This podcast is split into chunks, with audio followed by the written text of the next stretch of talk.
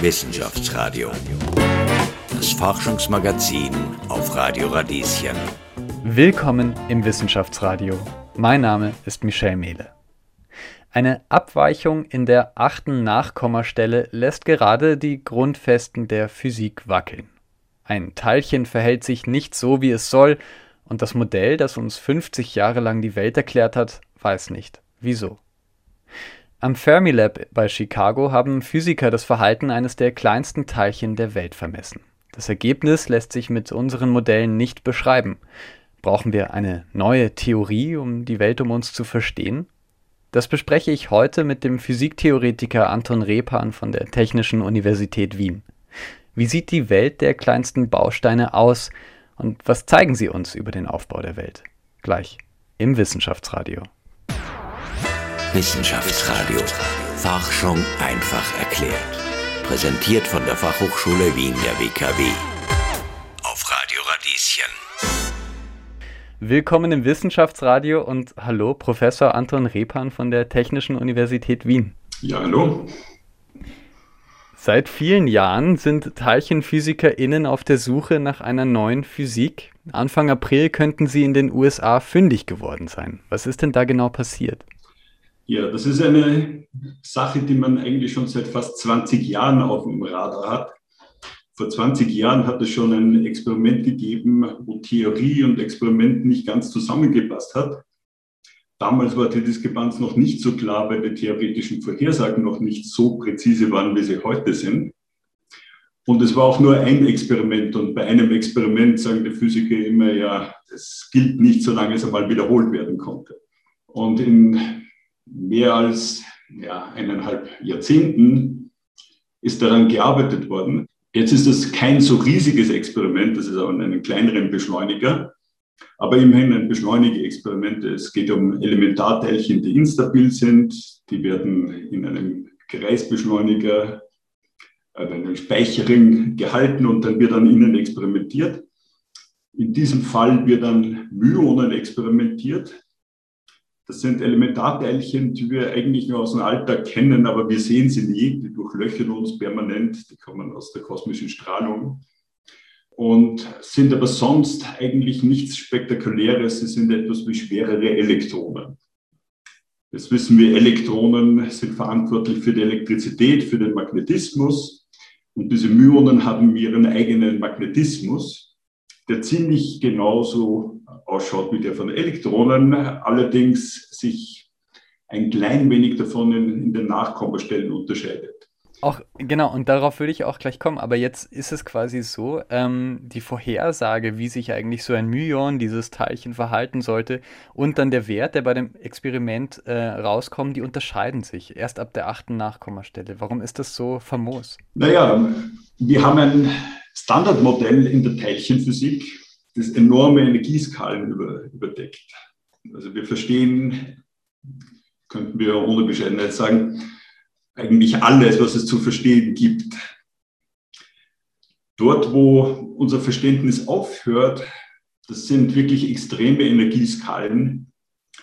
Man muss eigentlich an den Urknall zurückgehen, um äh, Zustände zu finden, wo, wo die Energien so hoch sind, dass unsere Theorie an ihre Grenzen kommt. Also für menschliche Belange, für das, was wir auf der Erde brauchen, also wir haben alles, was wir für das Verständnis der Natur äh, im Prinzip brauchen, zur Hand. Aber wir wissen, dass es dann jenseits davon äh, aufhört, vollständig zu sein wir sind eben curiosity-driven, also die theoretischen Physiker, die sind daran interessiert, herauszufinden, wo sind die Grenzen unseres Wissens. Und deshalb studieren wir eben dieses anormale magnetische Moment des Myons, weil wir eben wissen, dort haben wir einen Hinweis darauf, dass es Abweichungen von Theorie und Experiment gibt. Es ist nicht die einzige Abweichung, die wir bis jetzt gefunden haben. Am LHC, am äh, CERN, gibt es auch seit einiger Zeit ein, ein, ein sehr interessantes Signal, das jetzt auch mit, den, mit der notwendigen Präzision vorliegt, dass man das wirklich ernst nehmen können äh, sollte. Und das sind Fingerzeige nur, wo die Grenzen unseres gegenwärtigen Standardmodells sind. Aber ganz durch ist diese Sache ja noch nicht. Also zum Beispiel beim Fermilab ist die Wahrscheinlichkeit, dass man sich irrt, 1 zu 40.000, das ist wenig, aber in der Physik spricht man erst von einer neuen Erkenntnis bei 1 zu dreieinhalb Millionen. Ist das noch ein weiter Weg? Es ist vielleicht nicht mehr so weit. Also gerade am, am Fermilab hat man erst einen Bruchteil der Daten verwendet, die eigentlich schon genommen worden sind. Und die Daten, die jetzt genommen worden sind, sind teilweise ein, ein wenig äh, verdorben. Also da, da ist ein, ein, Widerstand durchgebrannt zum Beispiel und, und, hat dazu geführt, dass die Myonen nicht auf der optimalen Bahn gehalten werden konnten und so. Man hat schon weitere Durchläufe von diesem Experiment gemacht und auch Daten genommen, wo man weiß, die Daten sind dann schon wesentlich besser. Nur sind die nicht vollständig durchanalysiert. Die Schwierigkeit ist nämlich, man muss zur gleichen Zeit die Magnetfelder, die äh, geherrscht haben, äh, komplett durchanalysieren und da ist man einfach noch nicht äh, fertig damit. Die Experimentatoren haben versprochen, innerhalb von 18 Monaten werden sie die restlichen Daten aufgearbeitet und vollständig analysiert haben, sodass sie mit einem neuen Ergebnis kommen werden können. Also in 18 Monaten, das sind gerade mal eineinhalb äh, Jahre, werden die Experimentatoren mit einer ungefähr viermal so großen Genauigkeit daherkommen. Und wenn sich bis dorthin die theoretische Vorhersage nicht bewegt, weil wir vielleicht drauf gekommen sind, wir haben doch etwas übersehen, und wenn sich am experimentellen Ergebnis nichts ändern sollte, dann haben wir diese, äh, diese Schwelle zur Entdeckung mit Sicherheit überschritten. Also in eineinhalb Jahren ist es wirklich so weit, dass wir dann Heureka schreien können oder, oder sagen können, ja, es ist, hat sich leider aufgelöst. Sie haben mit Ihrer Forschung beigetragen, und zwar ähm, haben Sie mit der Streuung von Licht an Licht gearbeitet und konnten zeigen, dass ein theoretisches Modell aus dem Jahr 2004 eigentlich ad acta gelegt werden kann. Was hat das mit dem Fermilab zu ja. tun? Also wir haben natürlich in den theoretischen Untersuchungen jede Menge an, an, an Fehlerquellen, weil wir experimentelle Daten ja hin, äh, heranziehen müssen und die dann zusammen multiplizieren und datieren. Also wenn ein Input mit einer gewissen Ungenauigkeit nur gegeben ist, dann haben unsere Endergebnisse natürlich einen entsprechenden Fehler und der muss natürlich klein genug sein, um ein Diskrepanz dingfest machen zu können.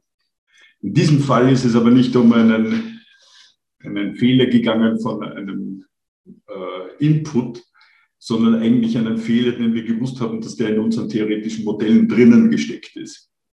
Unsere theoretische Behandlung selbst hat eine Ungewissheit gehabt. Das hat eben die Theoretiker besonders genervt, sozusagen, dass wir da nicht wissen, wie wir das anpacken sollen. Was wir mit unseren Rechnungen als erste geschafft haben, ist eine theoretisch konsistente Berechnung vorzulegen, die wirklich die Forderungen, die Meldikow und Weinstein 2004 aufgebracht haben, das erste Mal abhakt sozusagen. Und damit war ihr Spielzeugmodell, mit dem sie versucht haben, die Diskrepanz vielleicht teilweise zu erklären, aus dem Rennen, weil dieses Spielzeugmodell war dann nicht mehr notwendig. Wir haben jetzt ein, ein konsistentes Modell und haben sehen können, der theoretische Fehler, der kann nicht so groß sein, wie der ein Spielzeugmodell ergeben haben könnte. Wir haben sozusagen den Fehler deutlich äh, eingrenzen können. Und damit äh, ist, ist, auch die theoretische Vorhersage sozusagen festgezurrt worden. Das war allerdings nur ein kleiner Beitrag, also ich will dann ja, ja. nicht überbewerten. Das war ein Brösel unter vielen sozusagen. Stimmt, aber ähm, ja, Sie haben Ihren Beitrag da auch geleistet. Also Sie haben die Vorhersage präziser gemacht damit. Und wir stehen. Ja, wir haben, oder wirklich so sagen, ein, es, es, war ein, ein, ein, kleiner Zweifel an, an den theoretischen Vorhersagen eigentlich nach diesem Theoriekonsens noch immer da. Es hat sozusagen Dissenting Opinions gegeben. Und das war nicht irgendwer, denn Weinstein ist einer von den berühmtesten Theoretikern, die wir in der theoretischen Physik haben. Der hat sozusagen weiterhin gesagt, ihr übertreibt, euer, euer Fehler ist nicht so klein, wie ihr sagt. Er könnte größer sein. Wozu wir eben beitragen konnten, ist Argumente für die Mehrheit der Physiker zu, zu, zu liefern, die sich da schon darauf geeinigt hatten, das ist unser Fehler. Wir haben sie sozusagen bestätigen können. Ja, es ist tatsächlich so. Wir stehen ähm, durch diese Experimente, die da auch durchgeführt wurden, vielleicht am Rande einer neuen oder erweiterten Physik. Wie könnte denn das Leben nach dem jetzigen Standardmodell aussehen? Das klären wir gleich nach ein wenig Musik. Wissenschaftsradio, das Forschungsmagazin der FH Wien der WKW. Willkommen zurück im Wissenschaftsradio. Am Fermilab bei Chicago haben Physiker das magnetische Moment des Myons mit bisher unerreichter Präzision vermessen. Das Ergebnis erhärtet den Verdacht, dass es im Mikrokosmos bisher unbekannte Teilchen oder Kräfte geben könnte. Welche das sein könnten? Darüber spreche ich jetzt mit Professor Anton Repan vom Institut für Theoretische Physik an der Technischen Uni Wien. Hallo, Herr Repan. Hallo. Zuerst einmal, es gibt eine Theorie, die uns die Phänomene der Physik 50 Jahre lang fantastisch erklärt hat, das Standardmodell der Teilchenphysik. Warum freuen sich denn jetzt alle, dass diese Theorie zu wackeln beginnt? Ja, also wir haben erst 2012 sozusagen das Standardmodell wirklich in, in, kompletter Schönheit aufgestellt bekommen mit der Entdeckung des Higgs-Teilchens, des letzten Teilchens, das vorhergesagt wurde und ähm, das dann das Standardmodell ausmacht. Allerdings das Standardmodell, so erfolgreich es ist, es hat äh, jede Menge merkwürdige Unzulänglichkeiten, Willkürlichkeiten fast. Also es ist jede Menge daran, was sozusagen unvollständig äh, ausschaut für eine ultimative Theorie. Also die Theoretiker träumen seit jeher davon, dass es eine, eine viel schönere, symmetrischere Theorie gibt und das Standardmodell ist sozusagen nur ein Ende davon, wo die Symmetrien gebrochen sind während im Hintergrund eine viel symmetrischere und schönere Theorie steckt. Das war immer schon der Traum der Theoretiker. Allerdings gibt es dermaßen viele Möglichkeiten, eine, eine äh, größere Theorie zu bauen, in der das Standardmodell dann nur ein, ein kleiner Teil wieder ist oder ein kleines Ende. Letztendlich kommt es darauf an, dass uns das Experiment die Richtung weist, wo wir suchen sollen. Und glücklicherweise ist jetzt das Experiment am Fermilab äh, zu einem Ergebnis gekommen, wo eigentlich die Abweichung in einem Energiebereich sein sollte, der an den jetzigen Beschleunigern oder an denen, die im Bau sind oder geplant sind, entdeckt werden können sollten und nicht erst äh, von einer Zivilisation, die weit jenseits unserer ist sozusagen. Es gibt verschiedene Theorien, ähm, die die Welt um uns erklären wollen und die noch nicht durch Experimente abgesichert sind. Das heißt, man schaut schon so ein bisschen über das hinaus, was man gesichert durch Experimente weiß. Welche Richtung wird denn da jetzt spannend? Also letztendlich ist es so, man weiß, es gibt etwas hinter oder über oder um das Standardmodell herum, aber was? Ja, also da geht die theoretische Forschung natürlich in alle möglichen Richtungen. Am CERN ist lange Zeit nach äh, Supersymmetrie gesucht worden. Das wären Teilchen, von denen man ursprünglich angenommen hat, dass sie auch die äh, Experimente in Bruchheben erklären könnten, die Abweichungen. Sie wären auch gleichzeitig hm, Erklärungsmöglichkeiten für die dunkle Materie. Allerdings weiß man inzwischen, es, es, gibt so viele mehr Möglichkeiten, die dunkle Materie zu erklären. Also wir haben sozusagen einfach viel zu viel an Möglichkeiten. Was jetzt das Experiment mit dem anomalen magnetischen Moment des Myon oder auch die Experimente mit den B-Mesonen äh, liefern, ist jetzt ein etwas konkreterer Fingerzeig, wo die neue Physik zu suchen sein könnte. Also eine Möglichkeit, die von den Theoretikern jetzt sehr stark diskutiert wird, sind sogenannte Leptoquarks. Das sind neue Elementarteilchen oder eventuell auch kräftevermittelnde äh, Teilchen, die zu neuen Symmetrien gehören. Ähm, das kann Symmetrien sein, die eben die Leptonen und die Quarks miteinander verknüpfen, die im Standardmodell eigentlich voneinander getrennt sind. Also das sind Symmetrien, die aus Elektronen Quarks machen können, also die ineinander überführen. Das wird vermittelt durch äh, neue Elementarteilchen, die Leptoquarks heißen. Das wäre eine Möglichkeit. Also die sind in der Theorie ohnehin schon lang herumgegeistert. Allerdings jetzt plötzlich auf einer Energieskala, die viel näher an uns dran ist, nämlich erreichbar eigentlich durch die laufenden Experimente am CERN, könnten jetzt diese Laptop-Box plötzlich eine Rolle spielen und deren Energie oder deren Masse, wie sie jetzt vorhergesagt wird oder wie sie passen würde, die liegt nicht mehr so viel höher über der Energieskala, die wir jetzt am, am CERN äh, momentan erforschen. Also das könnte die Art von Physik sein, die sozusagen the corner ist. Aber es ist nicht die einzige Möglichkeit. Wenn man das etwas unvoreingenommener angeht, dann kann man einfach zu klassifizieren versuchen, welche Mechanismen könnten die Abweichungen beim Myon und die Abweichungen am B-Mesonen gleichzeitig erklären. Und wenn man das äh, versucht äh, zu analysieren, dann kommt man drauf, es braucht bestimmte Mechanismen, um so einen großen Effekt beim Myon zu ergeben. Also es reicht nicht ein Elementarteilchen, man braucht da mehrere im Spiel, die da zusammenarbeiten müssen. Ja, das passt eigentlich auch zu manchen theoretischen Ideen, die man so hat, was jenseits des Standardmodells äh, vorliegen könnte. Man hat nämlich auch schon andere Hinweise auf Physik jenseits des Standardmodells, die, die kommen aus den Neutrinos.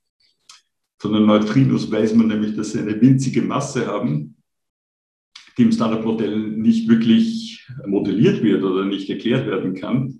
Also da wissen wir ohnehin schon, es muss mehr geben, als das Standardmodell hat. Allerdings, wie es zu dieser kleinen Masse der Neutrinos kommt, ist, ist auch völlig offen. Also da hat man ein paar lose Enden, die die Theoretiker versuchen zusammenzuknüpfen. Und ja, die positive Nachricht ist sozusagen, dass äh, jenseits der Energieskala, die wir jetzt äh, gerade am, am CERN erforschen, dass es da offenbar nicht eine große Wüste gibt, wie manche Theoretiker befürchten, sondern dass, dass es eigentlich dort Oasen geben muss zumindest, die nicht allzu fern von uns entfernt sind. Also wir sind sozusagen als Elementarteilchenphysiker immer vor der Situation, dass wir eine bestimmte Energie erreicht haben und dann liegen noch wahnsinnig viele Größenordnungen vor uns, bis wir wirklich zur Ebene sagen wir, der Quantengravitation kommen. Das ist sozusagen das ultimative Ziel, dort wo auch typischerweise die Stringtheorie lokalisiert ist. Und da liegen aber, äh, grob gesagt, 16 Größenordnungen, also 16 mal der Faktor 10 dazwischen, wenn man das mit einem Beschleuniger machen wollte. Also wir bräuchten Beschleuniger, die wirklich galaktische Dimensionen haben. Das sind wir dann schon bei Star Wars, um, um, um die Physik zu machen, die wir für Quantengravitation eigentlich bräuchten. Und die Befürchtung der Theoretiker, das heißt tatsächlich Grand Desert, ist, dass womöglich jenseits des Standardmodells bis hin zur Skala der Quantengravitation oder der Stringtheorie nichts ist als Wüste.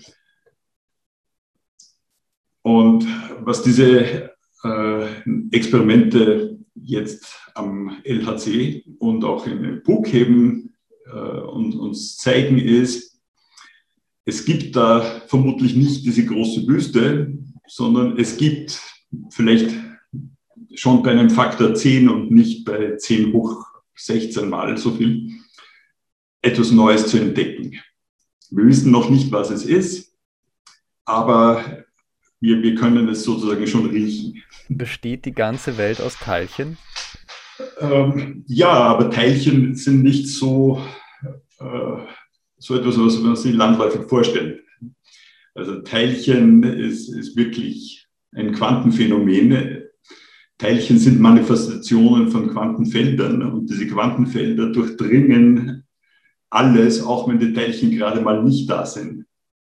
Das äußert sich eben dadurch, dass in der Quantenfeldtheorie das Vakuum nicht wirklich leer ist, sondern wir haben auch, wenn wir alles freiräumen, immer diese Physik äh, sozusagen präsent. Es, es wechselwirkt ununterbrochen alles mit allem. Und dieses alles mit allem, diese zugrunde liegende ultimative Theorie, die wollen wir herausfinden, was es eigentlich ist. Planen Sie weitere Arbeiten äh, an der TU, also Sie und Ihr Team, ähm, um dem näher auf die Spur zu kommen? Ja, also ich muss dazu sagen, wir arbeiten nicht daran, an, an der Physik jenseits des Standardmodells, mit dem, was wir da mit Licht an Lichtsteuerung machen, sondern was wir da vorrangig machen, ist die bekannte Physik mit der, genau, mit der hinreichenden Genauigkeit äh, abzuarbeiten, um dann nachher sagen zu können, ja, da ist wirklich eine Diskrepanz zwischen Theorie und Experiment. Jetzt tut sich gerade in der Förderlandschaft von Österreich sehr viel. Überhaupt gibt es ein neues Förderprogramm vom wichtigsten heimischen Fördergeber, FWF heißt der. Ähm, das Programm heißt Austria ist gleich Excellence und äh, soll in den nächsten Jahren ja, um die 250 Millionen Euro ähm, möglich machen. Was sagen Sie dazu? Ja, also die Teilchenphysik, die ist da typischerweise äh, immer außen vor gelassen. Die ist einfach technologisch auch nicht so interessant. Sie ist einfach mehr für das Wissen interessant. Die Teilchenphysik hat zwar unheimlich viel an, an Technologie als Spin-offs abgeworfen, aber ähm, die grundlegenden Erkenntnisse, nach denen wir streben, zumindest in der theoretischen Teilchenphysik, das wird nur sehr mittelbar zu äh, Ergebnissen führen, an denen die Wirtschaft interessant ist. Also ich fürchte auch, dass entsprechend wir da von diesem Förderprogramm äh, nicht so sehr profitieren werden. Da gibt es andere Player in Österreich, die, die besser verdrahtet und vernetzt sind, schneller zum dazu kommen. Enttäuscht? Äh, ja, das hat schon Tradition. Also wenn man zurückdenkt, 2008 wollte unser Wissenschaftsminister unsere Mitgliedschaft beim CERN kündigen. Das ist der Wissenschaftsminister Hahn, der jetzt EU-Kommissar ironischerweise für europäische Zusammenarbeit ist. Also der hat damals die Zusammenarbeit mit Europa aufgekündigt, wo es darum gegangen ist, äh, Teilchenphysik zu betreiben. Und damals hat der Wissenschaftsminister, weil es so kurios ist, äh, behauptet, wir, äh, es ist notwendig, dass, dass wir in Österreich ähm, moderne Physik machen, wie Quantenphysik und keine äh, Teilchenphysik. Natürlich ohne zu verstehen, dass wenn es wo wirklich um Quantenphysik auf fundamentalsten Ebenen, nämlich um Quantenfeldtheorie geht, dann ist es in der Teilchenphysik. Dann sage ich vielen Dank, Professor Anton Repan von der TU Wien. Das war's für heute im Wissenschaftsradio. Mein Name ist Michel Mehle und ich sage vielen Dank, dass ihr dabei wart. Wir haben uns die kleinsten Teilchen angesehen und einen Blick über das Standardmodell der Teilchenphysik gewagt.